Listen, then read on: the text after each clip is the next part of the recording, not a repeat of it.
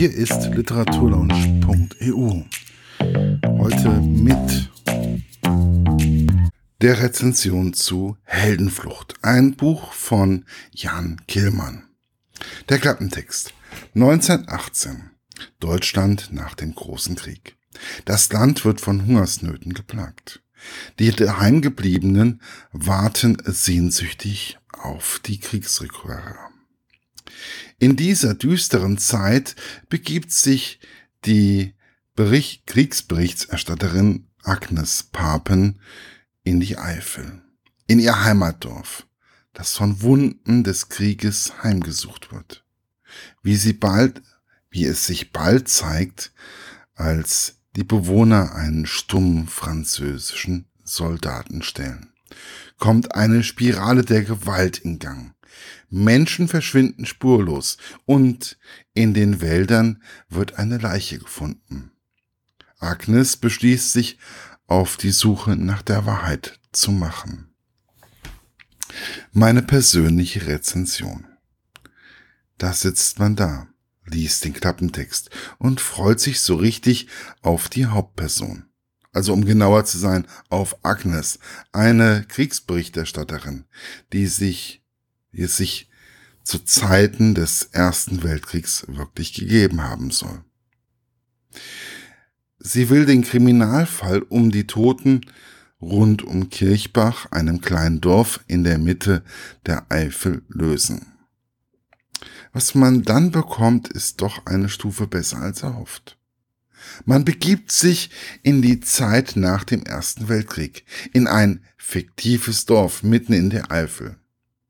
Dort erhält man einen Einblick in das Seelenleben der Einwohner.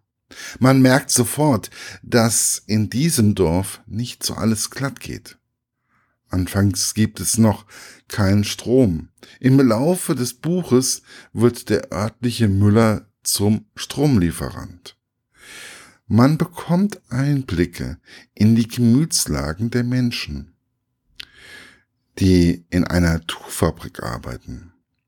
Diese Menschen haben sich eine Stunde lang zu Fuß auf dem Weg zur Arbeit gemacht, dort zehn Stunden gearbeitet und dann wieder eine Stunde zurückgelaufen. Mitten im Winter. Aus heutiger Sicht schon heftig.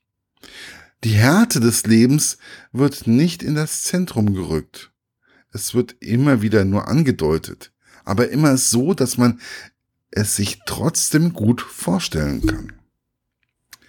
Man bekommt auch einen Einblick in den Handel der Zeit.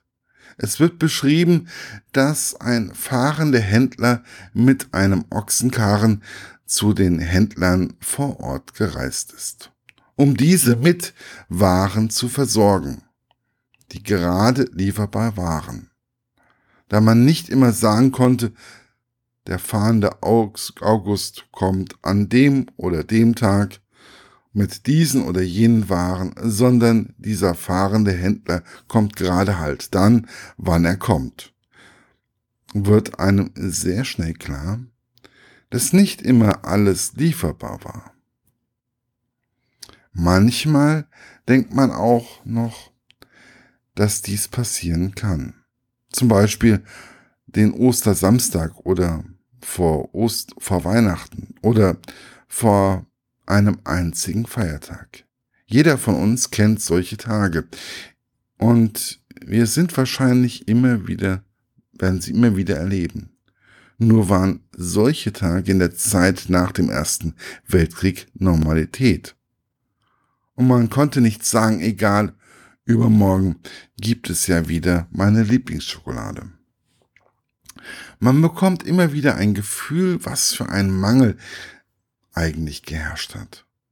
Wenn man bedenkt, dass es Menschen gegeben hat, die Ratten gegessen haben, Tauben als Fleischbeilage in den Eintopf hinzugegeben haben, wird einem ganz anders. Alles, als alles wird in diesem Buch immer wieder angedeutet. Und gerade dieses Andeuten macht dieses Buch so beklemmend und sorgt dafür, dass es unter die Haut geht. Man fühlt immer wieder mit den Hauptfiguren, mag es der Franz sein oder Agnes, die Kriegsberichterstatterin, ist so faszinierend beschrieben, dass man sich immer wieder fragt, gab es solche Frauen wirklich? Und ja, der Autor hat sich an einer realen Person entlang geangelt.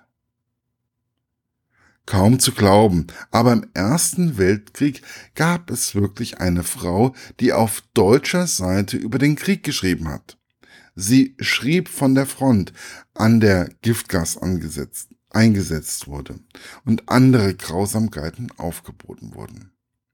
Neben all diesen Tragödien, die es in diesem Buch gibt, gab es auch noch Morde. Man erlebte oder man erlebt, wie die Soldaten nach Hause kommen und wie fertig diese Menschen eigentlich sind.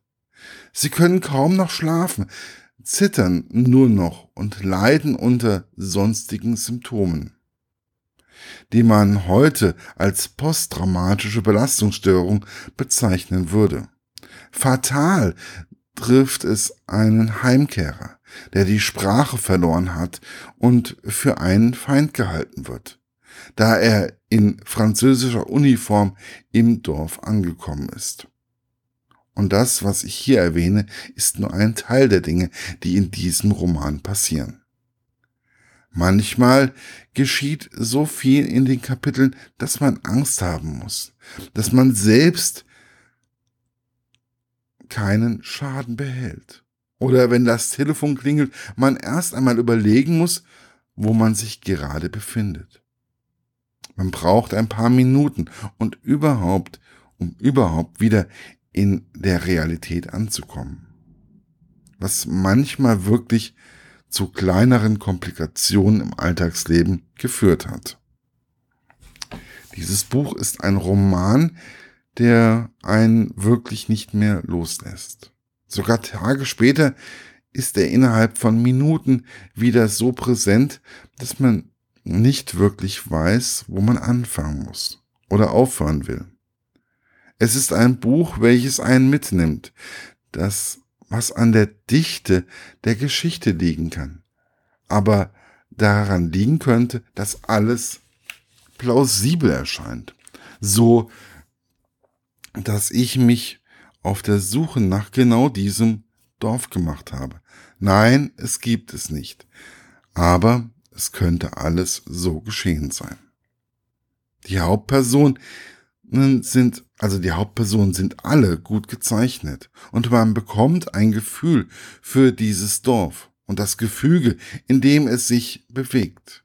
Es ist alles in allem ein Buch, das unter die Haut geht nicht zum, oder also mich auch zum Denken angeregt hat, neugierig gemacht hat, auch auf die Zeit nach dem Ersten Weltkrieg.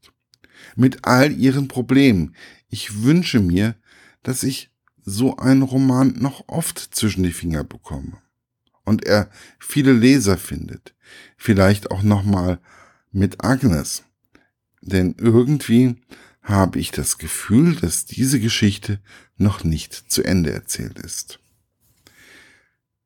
Heldenflucht ist im Jahre 2017 erschienen und gibt es leider nur noch als Restauflage. Ich würde mich aber trotzdem freuen, wenn es, ja, dieses Buch nochmal irgendwann irgendwo aufgelegt bekommen würde. Also, viel Spaß beim Lesen wünscht euch euer Markus von literaturlaunch.eu. Das war's für heute. Bis bald bei der literaturlaunch.eu. Euer Markus.